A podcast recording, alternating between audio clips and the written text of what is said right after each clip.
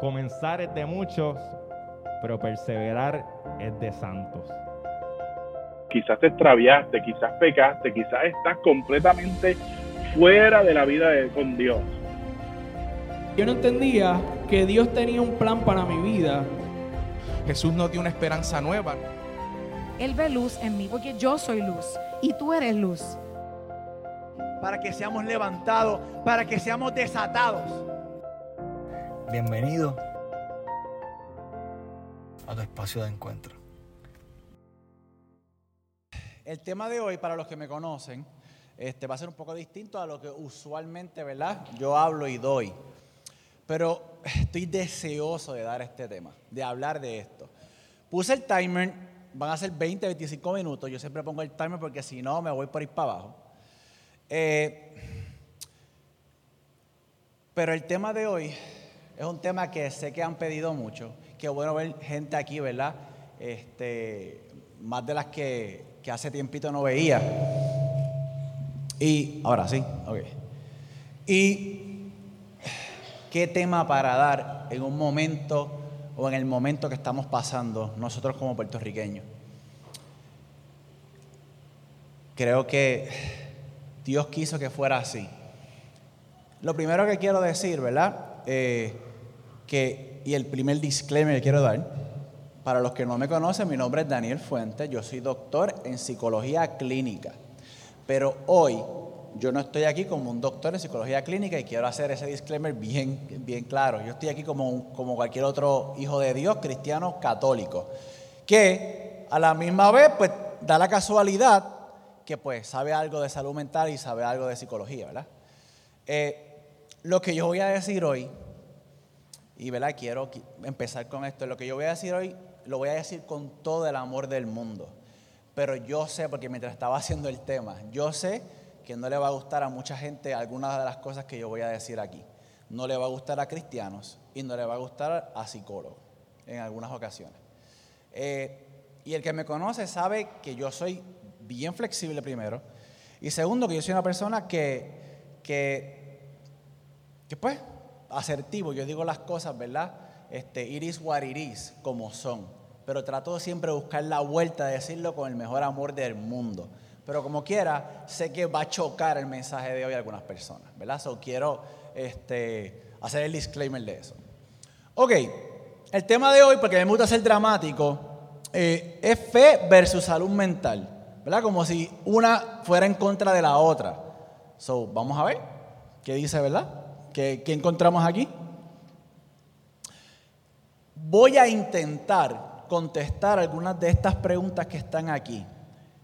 Importante, yo las voy a contestar desde la ciencia, desde lo que dice la ciencia, desde lo que dice la iglesia católica y un 10% desde mi opinión, ¿verdad? De lo que yo he visto en mi clínica. Eh, pero la mayoría de las cosas que están aquí es lo que la iglesia habla y lo que la ciencia dice. De esto yo no me lo voy a inventar, muchas de las que, ¿verdad? Y, y mi opinión es a base de lo que yo veo en mi clínica. So, vamos a contestar algunas preguntas. ¿Un cristiano puede ir al psicólogo? ¿Debería ir al psicólogo? Podemos hablar de la fe y la salud mental como algo que de alguna manera guarda alguna relación. Tener fe me ayudaría de alguna manera en mi salud mental. ¿Qué pasa si tengo fe, pero mi salud mental no mejora? ¿Dios se olvidó de mí? ¿Cómo identifico que se, que, se puede trabajar desde la ciencia y qué se trabaja a partir de la fe? Voy a intentar contestar algunas de estas preguntas, ¿verdad? Vamos a empezar. ¿Un cristiano puede ir al psicólogo? Bueno, Sí, ¿verdad? Ya, ya alguien puso.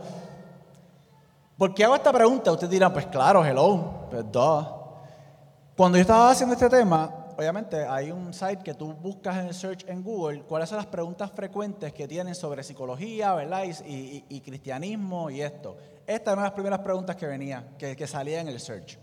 ¿Puede un cristiano ir al psicólogo? Y pues es importante quizás hablarle de esto. Eh, lo primero, yo se lo voy a contestar breve, pero primero quiero hacerles un cuento, porque no es un chiste. Hay gente que dice que es un chiste, pero no es un chiste, es un cuento. Este era un señor que bien accurate con lo que estamos pasando ahora, el pueblo donde él estuvo, unas lluvias bien brutales y se inundó el pueblo donde él estaba.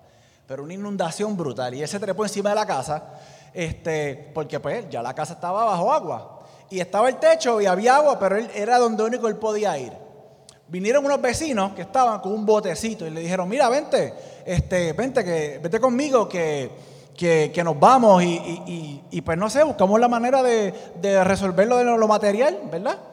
Y el caballero era una persona bien piadosa, bien devota, bien cristiana, que tenía la confianza puesta en Dios 100%. Y él le dice, no te preocupes, no te preocupes, puedes irte tranquilo porque yo sé que Dios me va a salvar. Yo sé que Dios me va a rescatar.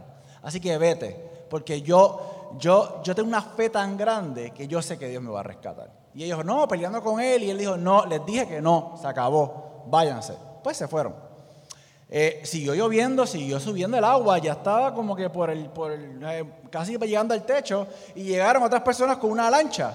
Le dijeron, mira, fulano, vente, vámonos, vámonos. Este, que se, mira, te vas a ahogar, se está quedando eso ahí, ya casi está llegando al techo. Vente, vente. Y él, no, no, no, no te preocupes, que Dios me va a salvar. Yo, estoy, yo confío 100% de que Dios me va a salvar. Y, y- siguieron peleando, al final de cuentas, pues eh, los de la lancha, pues como la cosa estaba peligrosa, dijeron, yo no voy a seguir peleando con este señor, pues nos vamos.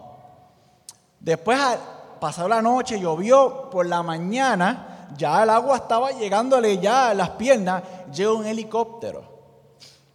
Eh, ¿verdad? Y vienen a tratar y le tiran una soga, le dicen, necesitamos salvarte, no vas a sobrevivir, está subiendo, está lloviendo demasiado, vente con nosotros. ¿Y qué le dijo el Señor? Gracias, gracias, gracias, pero no se preocupen, que Dios me va a salvar, Dios me va a salvar. Ellos necesitaron pelear con él, pero la condición del tiempo estaba tan fuerte que hasta el mismo helicóptero se tuvo que ir. Pues pasan dos o tres horas, el agua sube, el hombre se ahoga y se muere. Va al cielo y le dice a Dios, Dios ven acá, pero yo que te he orado toda la vida, yo que voy a la iglesia todos los domingos, yo que ayudo a los enfermos, yo que he llevado mi familia a la iglesia, gente a la iglesia para que se conviertan, que yo que tengo fe absoluta en ti, en este momento tú me fallaste, me abandonaste, me dejaste morir. Y bueno, Dios le dice, no, que yo te abandoné, yo te envío un bote, una lancha y un helicóptero. ¿Debe un cristiano ir al psicólogo? Pues sí. ¿Por qué? Lo que pasa es que viendo yo en las redes sociales, algunos cristianos, y pueden ser de otras denominaciones, pero católicos también, porque lo, he visto en las redes sociales, hay esta percepción de que, de que Dios me va a sanar de cualquier cosa. Yo no tengo que moverme, yo no tengo que ir a ningún lugar, Dios me va a sanar y Dios me va a salvar. Lo vimos recientemente con la pandemia, eh, cuando algunos de los. De cristianos, yo puedo entender, si tú no quieres vacunarte, perfecto, ¿verdad? Por, convicciones, por, porque no estás de acuerdo con la vacuna, porque la vacuna, pues no confías en ella, lo que sea. Pero utilizar el discurso de que no es que eso no hace falta, solamente hace falta que el Espíritu Santo nos cobije, no hay ninguna vacuna que haga falta. Esto es un pensamiento que va hasta en contra de lo que Dios quiere en nosotros. Y les voy a explicar ya mismo por qué. Pero un cristiano puede ir al psicólogo, absolutely yes. O cuando alguno de ustedes tiene un hermano o un hijo y está trepándose en un palo y se cae y se parte la pierna, se parte la pata y el hueso está afuera, alguno de ustedes diría, no, no lo llevas al hospital, no lo llevas al ortopeda, no, no, no, no, vamos a esperar que, que, eh, que Dios en su santo lo toque y lo sale y le sale la pierna. Suena lógico, pero ¿por qué no hacemos lo mismo con la salud mental? Porque obviamente hay demasiado estigma en la salud mental. Y yo quiero ir a algo que dijo Papa Francisco sobre esto. ¿Qué dice la iglesia sobre si un psicólogo, diga, si una persona podría ir a un psicólogo? Esto es una convención sobre, eh, sobre salud mental y el Papa dio un mensaje. Y dice, este evento me brinda la oportunidad de expresar la estima de la iglesia y la mía propia, la mía personal, por los médicos y trabajadores de la salud que se dedican a este delicado campo. Su compromiso de responder a las condiciones de quienes padecen trastornos mentales y ofrecerles un tratamiento adecuado es un gran bien para las personas y para la sociedad. By the way, Papa Francisco también, cuando era obispo de Argentina, él fue a un psicólogo para trabajar un montón de miedos y un montón de cosas que estaban pasando de persecución a la iglesia en ese momento y que lo afectaron emocionalmente, ¿verdad? Así que es importante, ¿verdad? A mis hermanos cristianos, este, católicos y de todas las denominaciones, que entendamos que el psicólogo, el psiquiatra, el médico, el científico existe porque Dios te lo está poniendo a la disposición. Y es hasta nuestro deber, un deber cristiano, cuidar de nuestra salud. Y esta facilidad de que Dios lo va a proveer todo, porque yo tengo la fe más grande del mundo. ¿Ves? Hay un poquito de con eso. y vamos a ver eso. Ok. Podemos hablar de la fe y de la salud mental como algo que guarda relación. Tener fe me ayudaría o me ayudará a mejorar mi salud mental. Mira, un montón de estudios este, que yo estaba buscando, un metaanálisis, y no quiero irme muy técnico, pero un metaanálisis es un estudio que estudia otros estudios en relación a eso. ¿Verdad? Y hacen, ¿verdad? Y, llegan a unas conclusiones. So, un metaanálisis es, yo, yo investigué todos los estudios que existen sobre si, si la espiritualidad, la religión, la fe pudiera ayudar a la salud mental de alguna manera. Y esto es lo que se encontró. Roughly, 68% de las personas que tienen una espiritualidad sana, que tienen una, ¿verdad? Que van, que una religiosidad sana, eh, en con- busca esa espiritualidad ayudó a mejorar sus síntomas de depresión y ansiedad. 68%. Solamente un 7% eh, no los ayudó, al contrario, los desayudó. Y yo voy a hablar de eso ya mismo. Voy a hablar de eso ya mismo porque también eh, la fe puede hacernos daño y puede llevarnos a problemas de salud mental.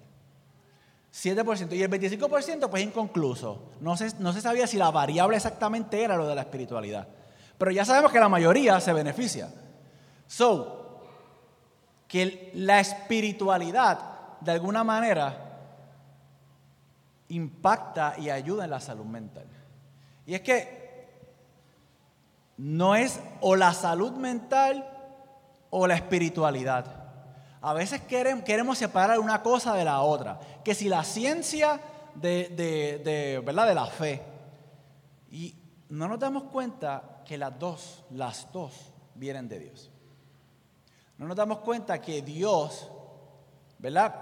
Lo que son las vacunas, los termómetros, este, los medicamentos, penicilina, todas estas cosas, quienes las crearon fueron personas que devotas o católicas o cristianas.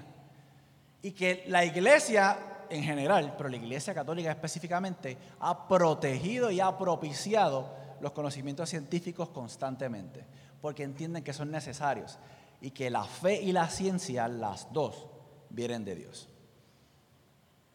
Ahora hay que llevarlas bien ambas. Hay que tener claro ambas, porque la salud mental y la fe no son lo mismo. No, aunque vengan, puedan parecer y venir de lo mismo, no son lo mismo. Pero, si vemos que crea un impacto positivo, perfecto. Pero también puede crear un impacto negativo. Y eso lo vamos a hablar ya mismo. ¿Cómo identifico que se trabaja desde la ciencia y que se trabaja a partir de la fe? ¿Dónde termina la ciencia y comienza Dios? Pues mira, de ninguna manera. Porque ni Dios está separado de la ciencia, ni la ciencia está separada de Dios. Ah, que hay científicos que, que, pues, no creen en Dios y no lo meten en su ocasión. Perfecto, eso es súper válido. Y si tú estás aquí, aquí hoy, o si me estás viendo y tú no crees en Dios, pero estás aquí escuchándome, bienvenido. Y- y y todo el respeto del mundo. Pero eso no significa que, que porque tú no creas en Dios como científico, ¿verdad? Y porque algunos científicos no hayan creído en Dios, no significa que, que- que la ciencia está separada de Dios, está como que, este, no, no, como el agua y el aceite, ¿no? Uno de los dones del Espíritu Santo, ¿cuál es? ¿Alguien lo sabe? El don de ciencia.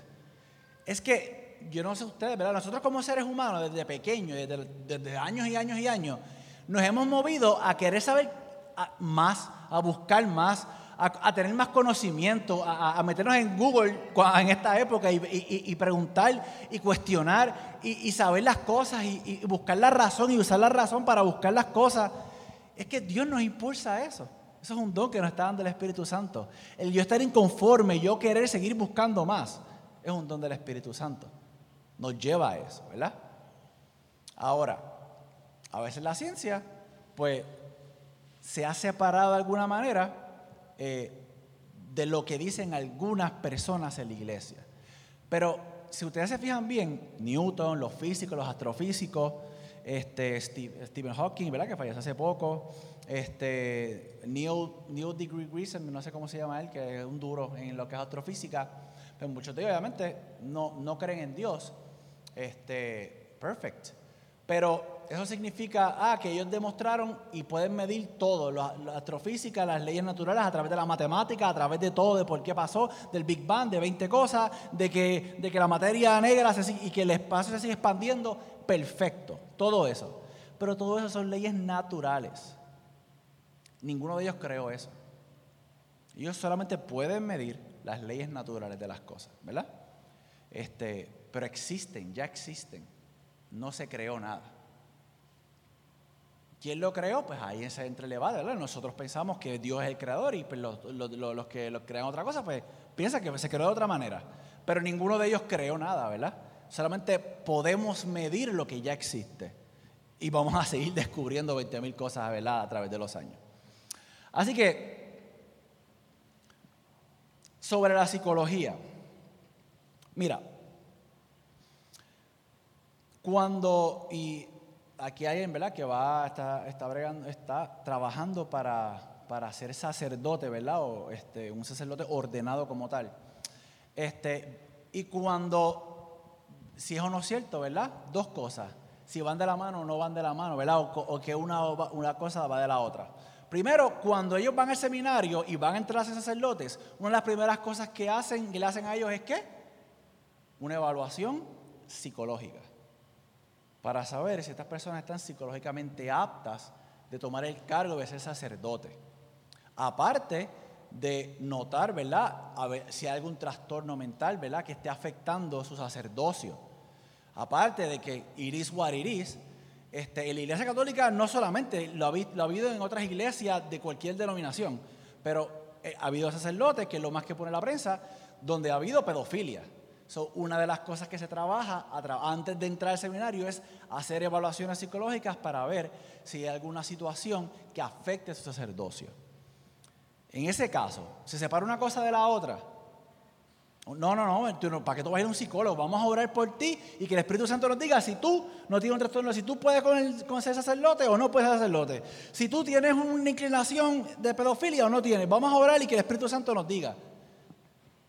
¿Verdad que no? Porque no es tan fácil separar una cosa de la otra. Porque es que nosotros vivimos en un mundo donde necesitamos todos los recursos que Dios nos dio para tomar las mejores decisiones posibles. Otra cosa, los exorcismos, los exorcismos mayores, ¿verdad? Específicamente. Cuando a alguien le dicen que tienen una posesión demoníaca, ¿verdad? Que, la gente, y lo vemos en las noticias, primer impacto, yo no sé si primer impacto existe todavía. No sé. Primer impacto, ¿verdad? Que salen estas cosas de, de, de posesiones demoníacas y eso. Este, la gente piensa que rápido va a ir un sacerdote a, a quitarle el demonio que tenga. No. De las primeras cosas que recomienda la iglesia es que vaya a una evaluación psiquiátrica, una evaluación psicológica. ¿Por qué? Porque muchas veces lo que está sucediendo ahí puede ser una situación psicológica, una situación psiquiátrica, eh, y no tiene nada que ver con algo espiritual. Y por eso se lleva a, una, a un psicólogo, a un psiquiatra, para que le hagan una evaluación. Y yo les quiero decir algo que va a sonar este, un poco fuerte para algunas personas específicamente. La salud mental es, es serio, la salud mental existe y muchas veces este, no tiene nada que ver con tu fe. Tú puedes tener una gran fe, tú puedes tener una fe espectacular y como quiera tener problemas de salud mental. Y yo voy a decir esto, ¿verdad? Con el amor, con todo el amor del mundo, con todo el amor del mundo. Tú, si tú tienes depresión, ansiedad, trastorno obsesivo compulsivo, psicosis, trastorno de personalidad, trastorno de alimentación, eso no son un castigo de Dios. Dios no te castigó con ese trastorno de salud mental. Y yo sé que a veces es un discurso que se da, pero, pero Dios, no, Dios no brega así. Dios, Dios no obra de esa manera. Los trastornos de salud mental tienen explicaciones genéticas, tienen explicaciones de herencia. Si yo tengo abuelos, padres, hermanos que tuvieron algún tipo de condición mental, yo estoy más propenso a tener ese trastorno de salud mental y me pasó algo en la vida y detonó el trastorno. Y no tiene nada que ver con, con, obviamente, con el castigo de Dios y nada que ver con que el diablo te lo dio. Nada que ver con un espíritu de depresión, con un espíritu de ansiedad, con un espíritu de, de, de, de, trastornos alimentarios. Se los digo, porque aunque la Iglesia Católica eh, ha, ha contradecido esto, se ven muchas iglesias y los mismos católicos lo dicen. Pero quiero ¿verdad? que sepa que la posición oficial de la iglesia es de que los trastornos de salud mental son trastornos de salud mental. Ya lo espiritual tiene otras características que pues la iglesia misma ¿verdad? Pues reconoce y lo trabaja. So, es importante separar una cosa de la otra. Eh, yo sé que en los tiempos de la Biblia, este, obviamente no se tenía todo este conocimiento y hay algunas de las cosas, ¿verdad? Que todo lo que era hasta a veces salud mental, hablaban que era demonios, que era, ¿verdad? Todas estas cosas. Pero obviamente uno va entendiendo que hay algunas de las cosas que eran problemas de salud mental. Y hay que tratarlos como son. Y esto es bien serio, mi gente. ¿Saben por qué? Porque si tratamos un problema de salud mental como algo espiritual, podemos hacerle más daño a esa persona porque yo como líder de pastoral, líder de grupo, yo como sacerdote, lo que sea, yo no tengo las preparaciones y el conocimiento para trabajar y lidiar con una persona con un trastorno este, psicológico como OCD, como un trastorno de alimentación. Eh, y claro que siempre hay que entregarle ¿verdad? los problemas a Dios, las enfermedades que tenemos a Dios. Claro que nos mantenemos en oración. Claro que seguimos fortaleciendo nuestra espiritualidad. Pero también no podemos quedarnos en el techo esperando que Dios nos va a salvar. También tenemos que movernos. También tenemos que ir a, los profesionales que Dios pone a nuestra disposición para que nos ayuden. Nos den estrategias, nos den las técnicas necesarias, no, no, nos den las herramientas este, entenderle por qué tú tienes ese trastorno, de cómo se maneja, de cómo manejar tus pensamientos, de cómo manejar este, eh, eh, tus conductas, de cómo controlar los triggers que te da la vida, de cómo controlar todas estas herramientas. El psicólogo y el psiquiatra han estudiado y están preparados para lidiar con esa situación. Por eso es bien importante. Yo vengo de las Pascuas Juveniles de Rexville y nosotros hacemos momentos de oración. Rexville, nosotros eh, hacíamos momentos de oración. Y hay gente que se iba en descanso, perfecto. Y hay unos que se iban en descanso, gritaban y pataleaban, daban cantazos, este, 20 cosas, venían los padres, oraban, lo que sea. Ellos mismos se daban cuenta y decían, esto no es espiritual, esto es algo emocional. Cuando hablábamos con las personas, literalmente, habían sufrido violación, habrían sufrido este, distintas cosas y un evento de oración detonó eso. Importante. Ahora vamos a hablar del 7%.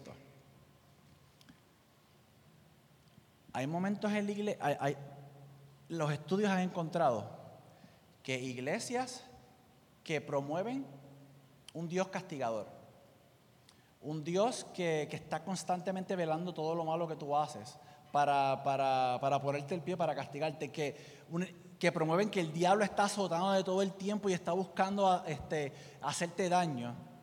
Eh, iglesias altamente emocionales, altamente emocionales, también han contribuido y contribuyen a problemas de salud mental. Y eso, ¿verdad? Se ha estudiado ¿verdad? Con- considerablemente y es que hace sentido, ¿verdad?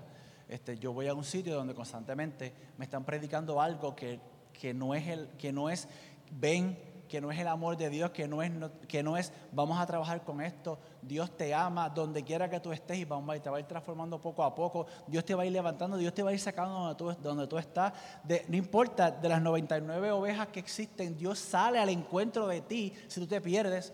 Y si, esa, si no predicamos esa manera y lo que predicamos es lo contrario, ¿cómo una persona se va a sentir cuando llega a un lugar así? ¿Cómo se va a sentir? ¿Verdad? Ok. Ahora,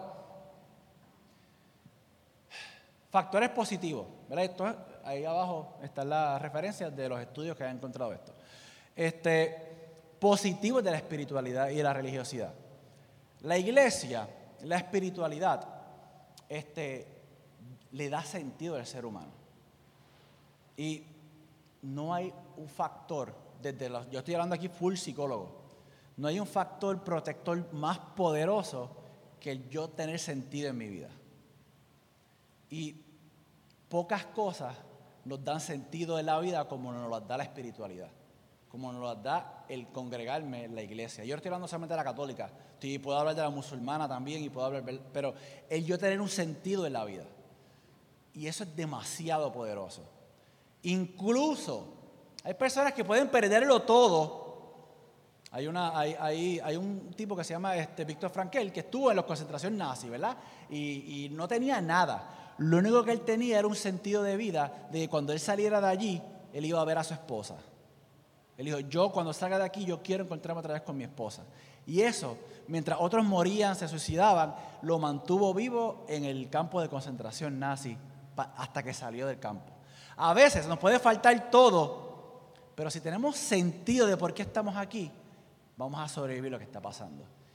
Y que es brutal porque una espiritualidad bien llevada, una conexión con Dios bien llevada, nos da uno de los sentidos más grandes en nuestra vida.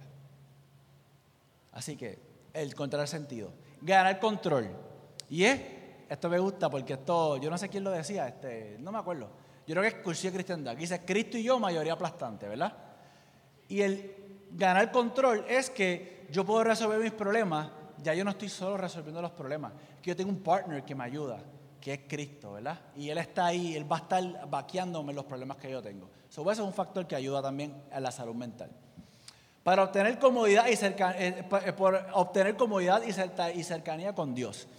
El- mientras más cerca eh, una persona bien llevada tiene una, una relación cercana con Dios, mayor bienestar en salud mental. Eso se, ¿verdad? se ha encontrado. Eh, interesante, ¿verdad? Lo opuesto. Siempre se ha encontrado que una gran fe, una fe bien llevada, porque ya yo me lo voy a hablar de que es una fe mal llevada, una fe bien llevada contribuye positivamente a los problemas de salud mental. No es lo único, vuelvo y repito, hay, veces que condiciones médicas necesitan medicación y mi esposa es psiquiatra, necesitan medicación de por vida a veces. Este, y, ¿verdad? Para seguir trabajando lo que tengan que trabajar y, lo, que, y lo, que, lo que le suceda. Pero una buena espiritualidad y fe siempre se ha encontrado que ayuda a aliviar los síntomas de la salud mental. Ahora, yo puedo estar mal en mi salud mental, yo puedo tener una, una crisis, yo puedo estar agudo en mi salud mental, crónica, pero yo puedo seguir teniendo una buena fe, una gran fe. No son lo mismo, pero se ayudan. Es importante que entendamos eso. Lograr intimidad con los demás y cercanía con Dios. Esto de los demás es importante. Un factor psicológico bien importante que ayuda en los trastornos de salud mental es el sentido de pertenencia. El que yo pertenezco a algún lugar. Yo pertenezco a algo. Hay, gente que se preocupa por mí. Hay gente que me quiere. Y uno de los lugares que mayor sentido de pertenencia da es la iglesia. La iglesia, bien llevada, ¿verdad? Eh, nos da un sentido de que yo pertenezco a algo más grande que yo. Todos los que estamos aquí pertenecemos a algo más grande que yo. Y, y cuando me pasa algo, los hermanos me buscan, me llaman de la iglesia, mira cómo estás, vamos a orar por ti, no importa, no estás solo. Eso, ese sentido de pertenencia, es un factor súper poderoso para ayudarte en la depresión, la ansiedad o cualquier trastorno de salud mental que tú tengas. Factores negativos de la espiritualidad. Como digo una cosa, también está la otra, ¿verdad? Este, se ha encontrado en estos estudios que estos factores que están aquí eh, trabajan negativamente contra la salud mental. Y es el culto a ti mismo. Yo no estoy hablando de los ateos, o sea, de que yo nací ateo y que, o que yo llegué a una introspección de que yo soy agnóstico y eso me va a dar un problema de salud mental. No. Estoy hablando de personas que, que se alejan de Dios, estaban con Dios, se alejan de Dios y ahora no les importa nada. Yo viví lo que me dé la gana, mi vida, no moral, no hay de esto. Yo, yo me voy, yo voy a buscar mi placer, lo que me dé la gana. Eso está relacionado a problemas de salud mental, porque el, porque el buscar placer constantemente, eh, al final de cuentas, crea trastornos mentales, ¿verdad? Porque la vida no puede ser todo placer. Apatía religiosa, ¿verdad? Y es esta molestia, ¿verdad? Con, con lo religioso, con lo... Pero yo antes pertenecía en una iglesia, es también, ¿verdad? Da problemas. Castigo de Dios, ya lo dije, ¿verdad? Pensar de que Dios es un Dios castigador, de que Dios te da cantazo, de que Dios está pendiente de hacer, eso también crea problemas de salud mental. Y nosotros, ¿verdad? Mi esposa y yo trabajamos en el recinto de ciencias médicas y vimos muchas personas que tienen un trastorno psicótico, ¿verdad? Que es que se van de la realidad, delirios y alucinaciones. Y la mayoría de estas personas venían de lugares donde se les decía que Dios castigaba, que Dios estaba pendiente, que el diablo estaba buscando, de que el diablo estaba de alguna manera y detonaba. Obviamente eso no detonó la psicosis, ellos venían con un historial de que su familia padecía de trastorno. Pero eso fue lo que detonó ese trastorno psicótico, ¿verdad? Este, la pasividad religiosa. Yo no voy a hacer nada. Este, yo pongo todo en manos de Dios.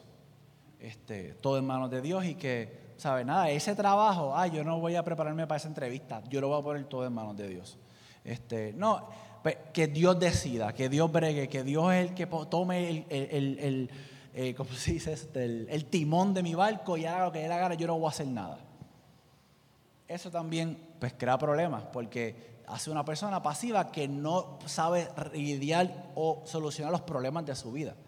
Y Dios no quiere personas pasivas. Dios le dijo a Josué, yo te voy a dar la tierra prometida, pero tú tienes que cruzar el río. So, a Dios no le gusta ver a estas personas pasivas. Venganza religiosa, lo veo en redes sociales, católicos también. Estas personas, ah, estas personas, pecadores, este, se van a ir para el infierno, que Dios les va, Dios les va, ¿verdad? Que, que Dios venga y, y los castigue. Que hay personas que piensan de esa manera, yo lo he visto en, los comments de las redes sociales. Eso también, un factor de, salud mental. Conflictos religiosos interpersonales, eso no lo voy a tocar mucho porque eso es problemas con los hermanos de la iglesia, pero eso pasa en cualquier lugar que se reúna gente. Este, conflictos con los dogmas de la iglesia, ¿verdad? Cuando yo estoy en una iglesia y yo tengo conflictos serios con eso y me molesto con eso y nadie me los explica, todo el mundo dice, es que es así, se acabó y, eso, y, y, y tienes que seguirlo. Pues entonces eso también puede crear ¿verdad? problemas. Y dudas religiosas, ¿verdad? Que dudas de, si Dios existe. Dudas de si, no es que existe, pero existe exactamente como, como, como, como me lo venden. Este, y yo antes tenía una fe, eso también puede crear problemas ¿verdad? de salud mental. Para terminar, digo, estamos ya, ¿qué pasa si tengo fe, pero mi salud mental no mejora? Dios se olvidó de mí, ¿verdad? Y esto, con esto esta es la parte antesada de lo que voy a terminar. Va a pasar muchas veces que tú tienes un montón de fe.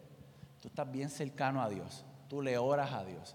Tú, tú haces rosarios todos los días. Este, vas a misa todos los días. Eh, tienes una gran fe, pusiste una gran esperanza, pusiste una gran oración, pero no te sanaste o no se sanó la persona que tú estabas orando, que tú querías que se, que, se salvara, o mi problema de salud mental no se va. Entonces Dios se olvidó de mí. Realmente Dios no es tan poderoso como parece. Dios no, quiere, no, me quiere. Y aquí vengo yo a decirles algo. Quizás estamos teniendo un concepto erróneo de lo que es la fe. Sí, la fe sana, sí la fe puede curar, pero ese no es el propósito principal de la fe. El propósito principal de la fe es aumentar tu conexión con Dios, aumentar tu relación con Dios, aumentar tu espiritualidad. eh, limpiarte de cualquier pecado o culpa que tú tengas. Su propósito principal no es sanarte. La Biblia, cuando Jesús sanaba a alguien, usualmente le decía, ¿tú crees en esto que yo voy a hacer? O, decía, o- o también le decía, tus pecados son perdonados.